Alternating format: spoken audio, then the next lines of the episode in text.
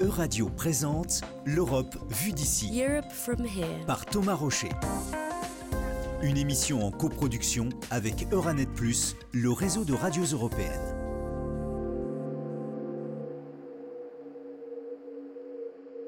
La Méditerranée, il y en a certains qui disent que c'est un peu un microcosme du monde. Si on peut résoudre la Méditerranée, on peut résoudre les problèmes qui, qui se trouvent à peu près sur la planète. Que ce soit au niveau climatique, mais aussi au niveau géopolitique. Il y a des déséquilibres nord-sud, il y a des guerres, il y a des migrations, etc.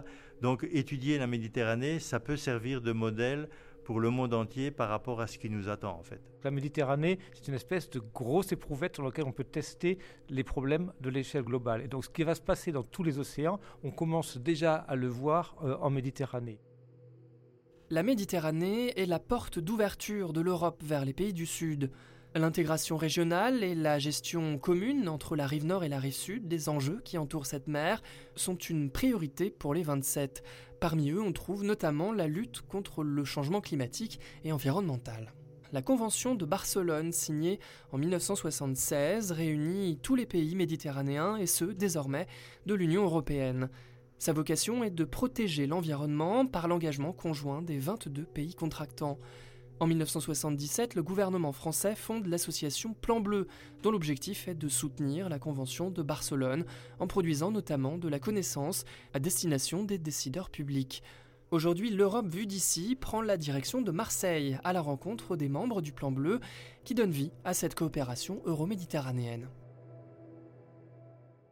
François Guerquin, je suis le directeur du Plan Bleu depuis euh, 2020. Je m'appelle Lina Todd, je suis la directrice adjointe du Plan Bleu.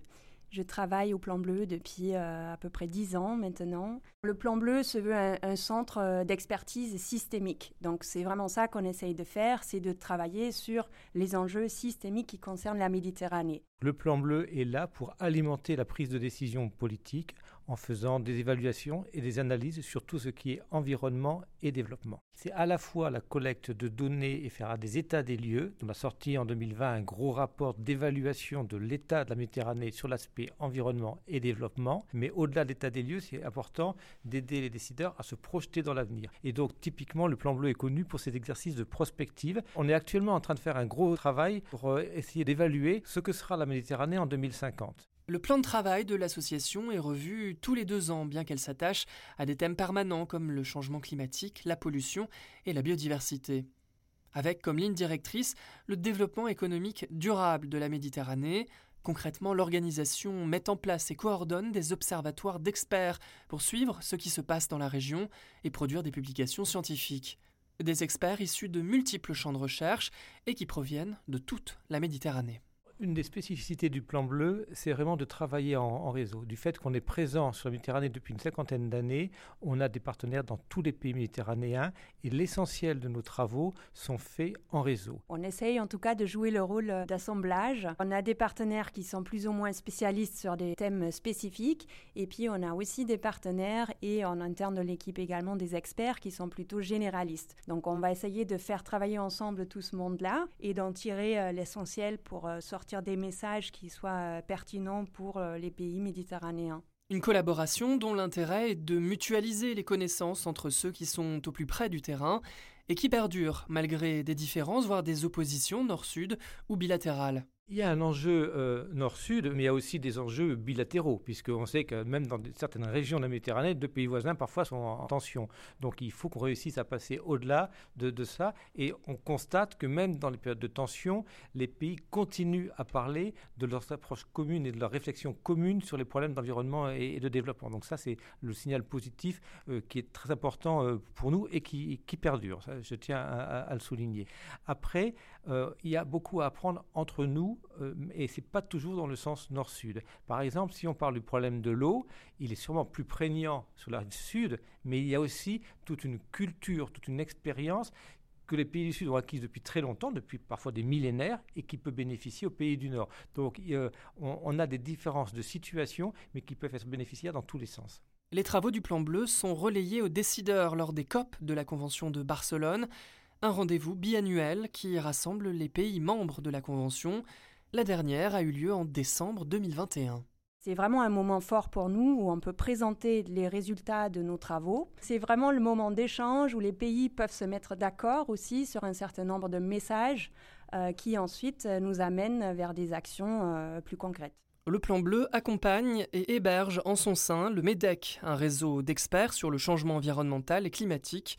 Il a vu le jour à l'initiative des experts eux-mêmes qui déploraient le manque d'une approche spécifiquement méditerranéenne des enjeux environnementaux et climatiques.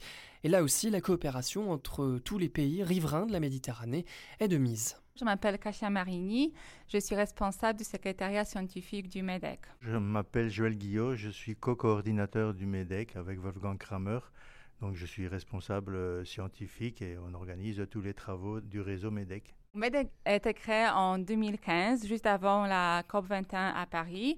C'est une initiative complètement bénévole qui vient des chercheurs, parce que les chercheurs ont constaté que les informations scientifiques sur la Méditerranée sont pas forcément bien traitées dans l'ensemble, parce que par exemple dans les rapports des GIEC, la Méditerranée était traitée dans trois chapitres différents concernant les trois continents. Donc une synthèse de connaissances a été nécessaire. MEDEC, c'est aussi une façon de voir les résultats qu'on a euh, au niveau scientifique euh, qui sont intéressants, euh, quels sont les gaps, les, hiatus dans les connaissances, en particulier dans certains pays où la recherche scientifique est moins développée que dans le Nord. MEDEC ne fait pas de nouvelles recherches, hein. il compile les travaux existants et on produit une synthèse. Cette synthèse correspond au premier rapport du MEDEC, un état des lieux des savoirs en matière de changement environnemental et climatique en Méditerranée, et qui émet des projections pour le futur.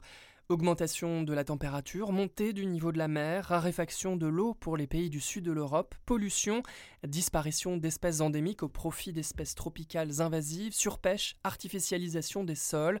Les moteurs du changement sont nombreux et dessinent un avenir difficile en cas d'inaction. Actuellement, la Méditerranée se caractérise par euh, une saison sèche qui est l'été. Et cette saison sèche, elle va être plus longue. Les précipitations, elles risquent d'augmenter, elles, à l'automne. C'est la période euh, où il y a tous les orages, il y a des épisodes qu'on appelle des épisodes méditerranéens.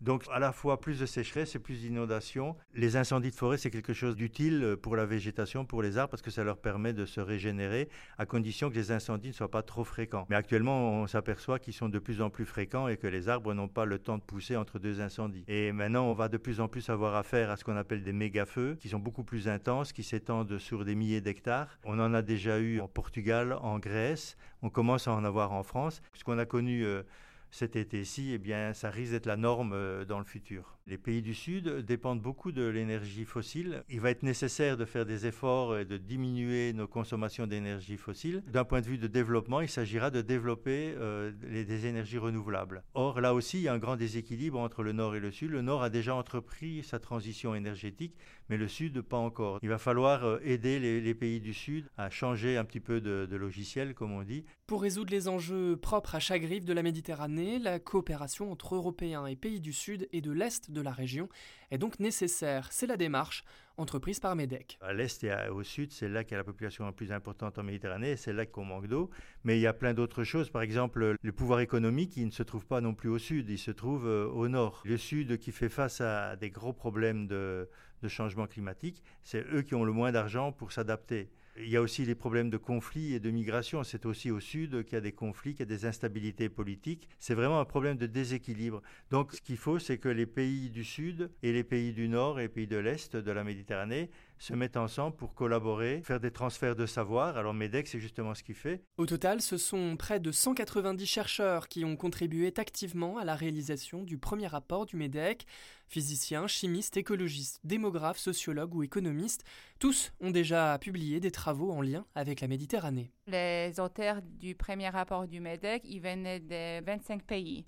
Et on attache une importance particulière à ce qu'il y a beaucoup de chercheurs euh, aussi du sud et de l'est de la Méditerranée. Le MEDEC est soutenu entre autres par le Plan Bleu et l'Union pour la Méditerranée, une institution qui réunit les pays de l'Union européenne et les 15 pays du sud et de l'est de la Méditerranée et dont la vocation est de renforcer la coopération et le dialogue régional.